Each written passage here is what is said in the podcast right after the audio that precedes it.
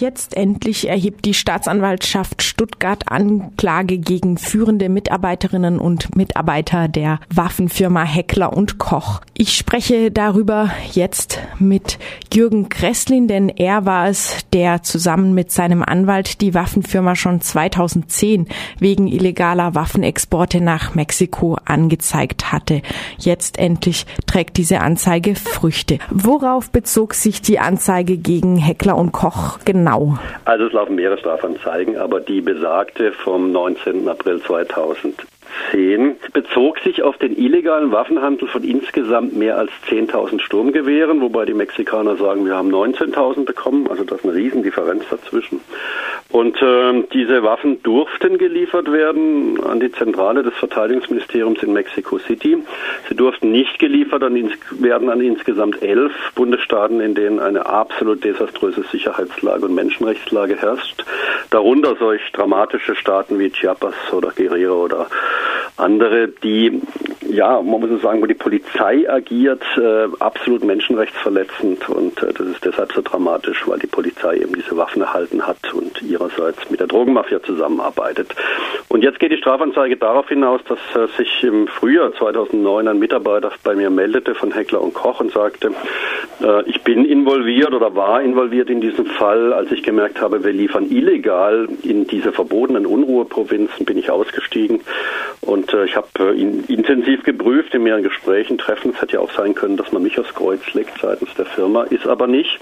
Der Mitarbeiter ist absolut seriös, hat mir auch Dokumente übergeben, hat mir Filmmaterial übergeben, beziehungsweise auch Fotomaterial und auf der Basis habe ich dann über meinen Rechtsanwalt Holger Rothbauer in Tübingen äh, dann bei der Staatsanwaltschaft Stuttgart äh, Strafanzeige gestellt. Massive Menschenrechtsverletzungen in bestimmten Bundesstaaten Mexikos. Besondere Aufmerksamkeit darauf erregte auch in Deutschland der Tod der 43 Studierenden, die nach Protesten entführt worden waren. Wie sicher ist es, dass auch hier Heckler und Koch Waffen im Spiel waren? Also und das Szenario, das ablief bei den 43 Studenten, ist brutal, aber es ist ja nur die Spitze eines riesigen Eisbergs von unglaublichen Menschenrechtsverletzungen, die auch von staatlichen Institutionen in Mexiko begangen, begangen werden, nicht nur von der Drogenmafia. Bei den 43 Studenten ist es so, dass ähm, die äh, Teil einer Gruppe waren von viel mehr Studenten, die protestiert haben als Lehramtsstudenten für mehr Bildung, für mehr Geld für Bildung, das äh, auf mexikanische Art und Weise getan haben, also sicherlich äh, konsequenter als in Deutschland, vielleicht auch radikaler als in Deutschland. Es flogen auch Steine, keine Frage. Aber daraufhin hat der Bürgermeister reagiert und gesagt, das ist mir jetzt alles zu viel. Das war in Guerrero, einem der verbotenen Bundesstaaten, und hat der Polizei befohlen, die Studenten festzunehmen. Die Polizei hatte G36 Sturmgewehre, auch andere Waffen. Und äh, man hat es jetzt seitens Menschenrechtsorganisationen in Mexiko Mexiko untersucht und kommt zu dem Ergebnis, dass bei diesen Verhaftungen, auch bei der Tötung von sechs anderen Studenten, G36 im Einsatz war, mit denen geschossen wurde.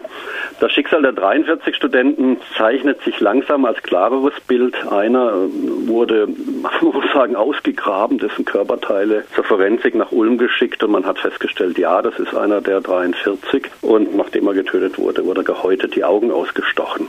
Was ich damit sagen will, ist, dass es absolut brutales Vorgehen von staatlicherseits auch gegen ja, Opposition in Mexiko gibt, auch gegen demokratische Opposition in Mexiko gibt und dass man widerrechtlich seitens Heckler Koch genau in diese Provinzen, wo es dann auch verboten war, die Waffen zu liefern. Man muss sagen, wissentlich und willentlich hingeliefert hat und sich damit einer Straftat schuldig gemacht. 2010 die Anzeige, jetzt die Anklage. Wir sind jetzt Ende 2015. Warum hat es so lange gedauert? Ja, ich glaube, die haben das nicht sonderlich ernsthaft betrieben. In Stuttgart hätten wir nicht eine unglaubliche Wucht von Medien hinter uns gehabt, äh, Journalistinnen und Journalisten, die den Fall ernst genommen haben und permanent angerufen haben über diese fünfeinhalb Jahre hinweg. Ich vermute mal und befürchte, das Verfahren wäre klammheimlich eingestellt worden. Öffentliche Begründung dann üblicherweise in solchen Fällen mangelndes Interesse. Auch diese fünfeinhalb Jahre sind für sich genommen ja schon ein Skandal.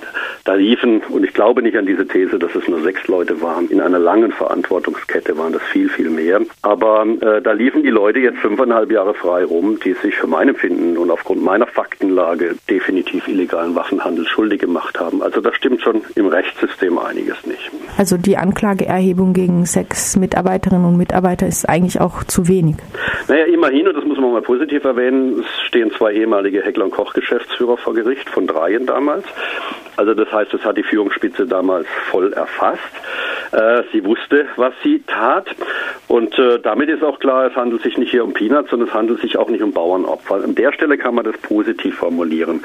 Aber wenn man mal sieht, von dieser Verantwortungskette in der Rechtsabteilung, im äh, Vertrieb, im Versand, Ankommen in Mexiko, die Organisation vor Ort, die Verbreitung der Waffen, das sind noch nie im Leben nur sechs Leute. Das ist völlig unrealistisch. Schlimmer finde ich noch, oder mindestens genauso schlimm, aber in der Folge eigentlich noch schlimmer, die Tatsache, dass das Bundeswirtschaftsministerium und das Bundesausfuhramt, die ja kontrollieren sollten beim Waffenhandel, hier zumindest weggeschaut haben in diesem Fall äh, aufgrund meiner Dokumentenlage, muss man auch sagen, mitgeholfen haben bei diesem illegalen Waffendeal. Und wenn jetzt drei Gruppierungen, äh, also Heckler und Koch, BAFA und BMWI, einen gemeinsamen Waffendeal machen, der dazu beiträgt, dass illegal in Mexiko in verbotenen Unruheprovinzen mehr als 5000 Sturmgewehre, Kriegswaffen ankommen, dann gehören noch alle drei äh, Parteien vor Gericht gestellt. Und die Staatsanwaltschaft Stuttgart hat trotz der Anklageerweiterung von Rechtsanwalt Rothbauer im Jahr 2012 gegen die BAFA, gegen das BMWI, also das Wirtschaftsministerium, nicht mal die Ermittlungen aufgenommen gegen die beiden Behörden.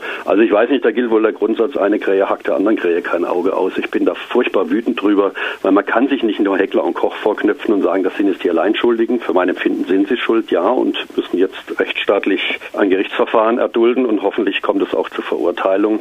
Aber es ist ganz klar, die BAFA, die BMWI, also deren Beamte gehören vor Gericht gestellt. Wir haben jetzt seitens Daniel Harrich, der ja diesen Film gemacht hat, Meister des Todes und auch die Dokumentation, die inzwischen mehr als fünf Millionen Deutsche gesehen haben in der ARD, das ist klasse. Also mit Daniel und äh, dessen Mutter, die ist Journalistin und ich zusammen haben ein Buch herausgegeben, Netzwerk des Todes und da veröffentlichen wir jetzt die Dokumente, die brisanten, hochbrisanten Dokumente, vertrauliche E-Mail-Wechsel zwischen der BAFA, dem BMWI und Heckler und Koch, wo ganz klar ist, es war ein Trio, was exportiert hat und nicht nur die Firma. Also nachdem der Druck jetzt gestiegen ist in Richtung einer Anklage gegen Heckler und Koch, könnte er vielleicht auch noch steigen, dass die Staatsanwaltschaft Stuttgart sich doch noch bewegen muss, auch beim Bundesausfuhramt und Bundeswirtschaftsministerium zu ermitteln. Die muss, ganz klar. Ähm, die Beschwerde war von 2012, damit ist sie rechtlich verpflichtet, eingelegt von meinem Rechtsanwalt und die haben nicht ermittelt in den letzten drei Jahren. Das wird immer deutlicher, wo wir gedacht haben, jetzt kommt eine Anklageerhebung gegen alle drei, also Heckler Koch, Bundesausfuhramt und Bundeswirtschaftsministerium, pickt man sich das Heckler Koch raus. So gesehen Natürlich hat man Sündenböcke, die man gut verkaufen kann, die zu Recht auch für meine Empfinden vor Gericht stehen. Äh, aber so kann Rechtsstaat nicht funktionieren. Rechtsstaat muss dann funktionieren, wenn eine staatliche Institution, eine Staatsanwaltschaft sagt, jawohl, ich bin auch bereit, eine andere staatliche Institution, nämlich Bundesausland und Bundeswirtschaftsministerium anzugehen. Wenn das nicht klappt, dann ist es eine Demokratiefrage, die hier gestellt wird. Deswegen werde ich über meinen Rechtsanwalt Rothbauer in der kommenden Woche Beschwerde einlegen bei der Staatsanwaltschaft Stuttgart und ich gehe davon aus, dass äh, dann auch die Ermittlungen aufgenommen werden gegen die beiden sogenannten Kontrollbehörden.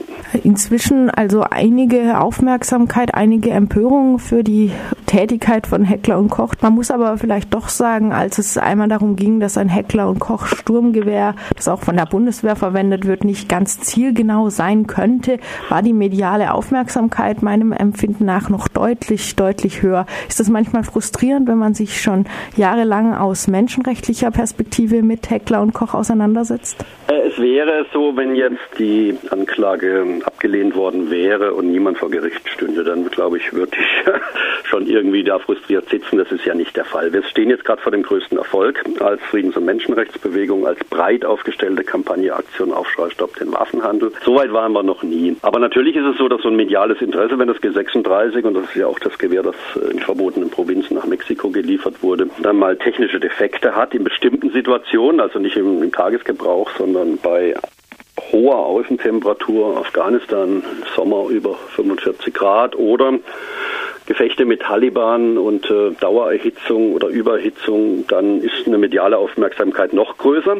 Auch da habe ich aber Strafanzeige gestellt. So gesehen betrifft es auch diesen Fall gegen die Verteidigungsministerin von der Leyen, gegen ihren Vorgänger de Maizière, weil die diese Waffen gekauft haben in immens hoher Stückzahl auf Kosten von Steuergeldern und zwar bei vollem Preis für vergleichsweise minderwertige Ware, so der Vorwurf. Und ich habe zweite Strafanzeige gestellt, insgesamt sind es sieben, gegen Heckler und Koch wegen des Verdachts Verdacht, dass sie wissentlich diese Waffen in diesem Zustand ausgeliefert haben. Also so gesehen betrifft äh, diese Aufmerksamkeit auch die zwei anderen Strafanzeigen. Wenn Heckler und Koch verurteilt werden sollte in dem jetzigen Fall und auch in den anderen, wo sie Strafanzeige gestellt haben, was könnten solche Verurteilungen tatsächlich bewirken? Es sind, glaube ich, zwei, zwei Antworten, die man geben muss. Erstmal die Antwort nach Mexiko gerichtet. In Mexiko gibt es zahlreiche Angehörigen, die vielfach Kinder verloren haben, also junge Männer, die beispielsweise bei den Demonstrationen dabei waren, aber auch in vielen anderen Fällen Familienangehörige. Und das Signal, das jetzt aus Deutschland nach Mexiko geht, es könnte Gerechtigkeit geben, jetzt müssen wir mal die Urteile abwarten, es könnte Gerechtigkeit geben, was in Mexiko ja nun gar nicht der Fall ist, und zwar Gerechtigkeit von Deutschland aus. Das wünsche ich mir, ist noch lange nicht der Fall, es ist der Weg dahin, den beschreiten wir jetzt. Und die zweite Frage ist, was können wir bewirken? Also gestern haben die Linken als Fraktion und die Grünen als Fraktion im Deutschen Bundestag gefordert, dass Heckler und Koch äh, überhaupt keine Kriegswaffen mehr produzieren und exportieren darf. Und wenn es so weitergeht und auch die anderen Strafanzeigen Erfolg haben sollte, dann glaube ich, dass die Strategie aufgeht und das Unternehmen tatsächlich in ein Exportverbot gezwungen werden kann. Es gibt einen positiven Fall. Eine meiner Strafanzeigen, wenn man so will, Nummer 8, aber nicht in der Chronologie Nummer 8, hat dazu geführt, dass die Firma Sig Sauer in Eckernförde ein Exportverbot bekam. Und zwar von der Staatsanwaltschaft Kiel gemeinsam mit den Ausfuhrbehörden. Und äh, wenige Monate danach, jetzt sind wir in der Jetztzeit, äh, hat die Firma Sig Sauer in Eckernförde verkündet, dass sie in Deutschland keine Kriegswaffen mehr herstellt, herstellen kann, weil der Export einfach weg ist. Und das ist ein Erfolg. Also vielleicht schaffen wir es, was wir durch viele, viele Demonstrationen begleitend versuchen zu unterstützen und Kundgebungen und Blockaden und all die Arbeit, die wir als Friedens- und Menschenrechtsbewegung leisten. Vielleicht schaffen wir es mit den juristischen Mitteln, dann auch den Firmen, den Rüstungsproduktionen und Exportern zuzudrehen. Es ist ja wahrscheinlich nicht zu erwarten, dass Waffenproduktion und vielleicht sogar auch Waffenexport irgendwann mal komplett verboten sein werden in Deutschland. Da helfen dann Anzeigen nichts mehr.